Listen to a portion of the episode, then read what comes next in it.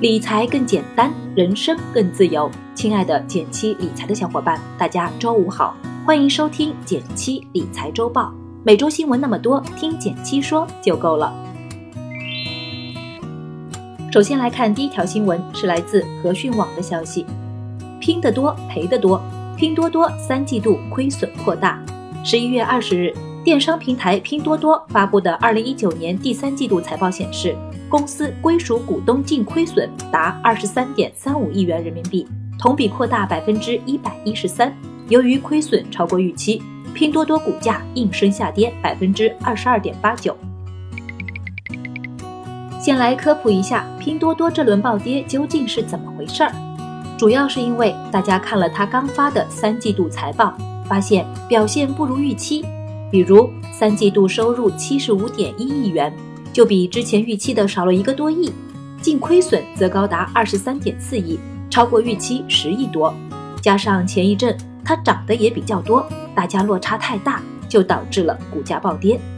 看到这里，可能有朋友会问了，为什么这个季度拼多多亏了这么多呢？这是因为它从六月份开始搞了个大活动，百亿补贴，真金白银砸了钱。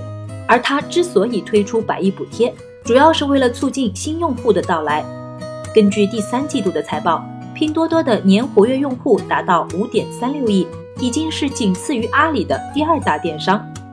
我们就有好几位同事因为这个活动第一次在拼多多上购物。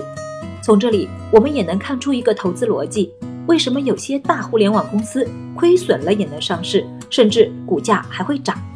投资者看重的其实是用户的高速增长，期待它未来能赚更多钱。甚至改变整个行业，所以对于这类公司，投资者会特别关注两个方面：一是用户增长速度，二是它什么时候扭亏为盈。除了拼多多以外，有越来越多的这类公司开始上市，比如美团、瑞幸咖啡等等。这里也做一个小小的调查，大家会考虑投资这样不赚钱的公司吗？不妨在留言区与我们分享。第二条新闻来自中国日报网。阿里巴巴正式在香港上市，总市值约四万亿港元。十一月二十六日上午九点三十分，阿里巴巴在港交所正式挂牌上市，最终发售价每股一百七十六港元，成为首家同时在美股和港股两地上市的中国互联网公司。阿里在香港上市了，发行价一百七十六港元，第一天收盘涨了百分之六点五九。到目前为止，阿里市值已经突破了四万亿港元，超过腾讯，成了港股里的新王。这个表现比之前大家普遍预期的还要好一些。看来目前大家对阿里巴巴营造的商业生态还是比较看好的。另外，根据恒生指数公司的公告，阿里将被快速纳入恒生指数，也可见其受重视的程度。想要了解更多的阿里上市背景的朋友，可以参考这篇文章。一个成为淘宝股东的机会来了。那么，对我们普通人来说，有什么办法能参与投资呢？主要有这样两种：有港股账户的朋友可以直接买入股票；而对于更多没有港股账户的朋友，更适合的方式还是通过互联网相关指数基金购买。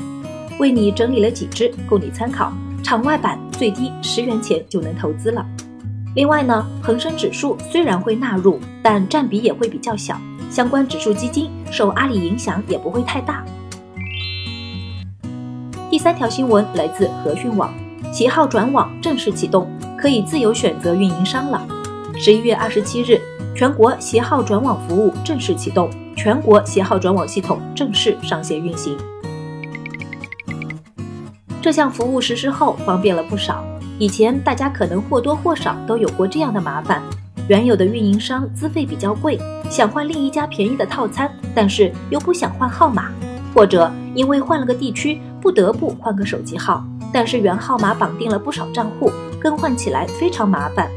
而在携号转网实施之后，这些问题都不存在了，只要是符合条件的用户，不用改变号码就能自由选择运营商。